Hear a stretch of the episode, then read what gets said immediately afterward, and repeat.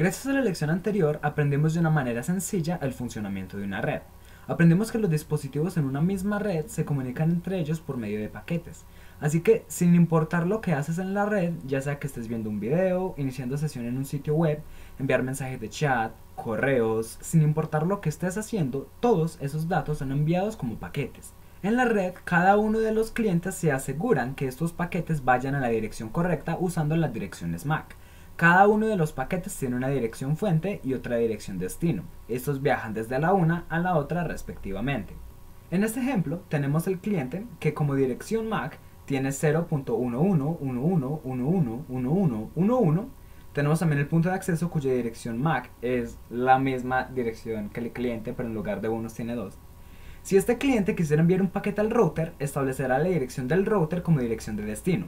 Por defecto, cada dispositivo solo recibe los datos cuya dirección de destino es la dirección MAC de este. Pero si recuerdas, mencioné con anterioridad que en las redes Wi-Fi, si estás en el rango, podrás capturar toda la información que se envíe en cada uno de los clientes conectados, ya que los paquetes que envían son literalmente transportados por el aire.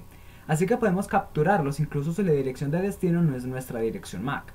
Para hacer esto necesitamos cambiar el modo en que nuestra interfaz opera necesitamos hacer que esto funcione en modo monitor. Lo que quiere decir es, si ejecuto el comando iwconfig esta vez, puesto que ya sabemos que ifconfig nos mostrará todas las interfaces disponibles a nuestra máquina, podemos usar iwconfig para ver todas las interfaces inalámbricas disponibles. Como se puede observar, tenemos la interfaz WLAN 0 y como puedes ver, el modo de esta está puesto como Manage.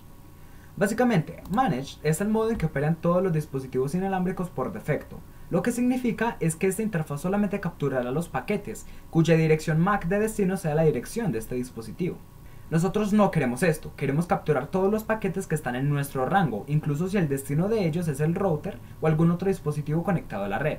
Para hacer eso necesitamos cambiar el modo de esta interfaz, de Manage a Monitor. Como vimos antes, para cambiar las opciones de tu interfaz tienes que desactivarla primero.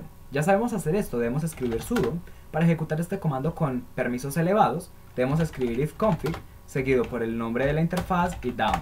Ahora podemos activar el modo monitor, pero antes de hacer eso voy a ejecutar un comando para parar cualquier proceso que pueda interferir al momento de usar esta interfaz en modo monitor.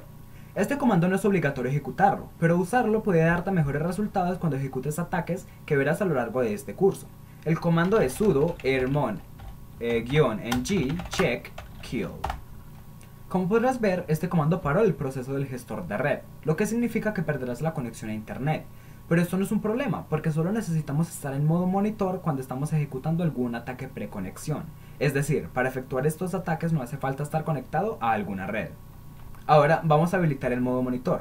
Lo que vamos a hacer es ejecutar sudo wconfig seguido por el nombre de mi interfaz en el que queremos activar el modo monitor, en mi caso WLAN 0. Vamos a decir que queremos cambiar el modo y cambiarlo a monitor.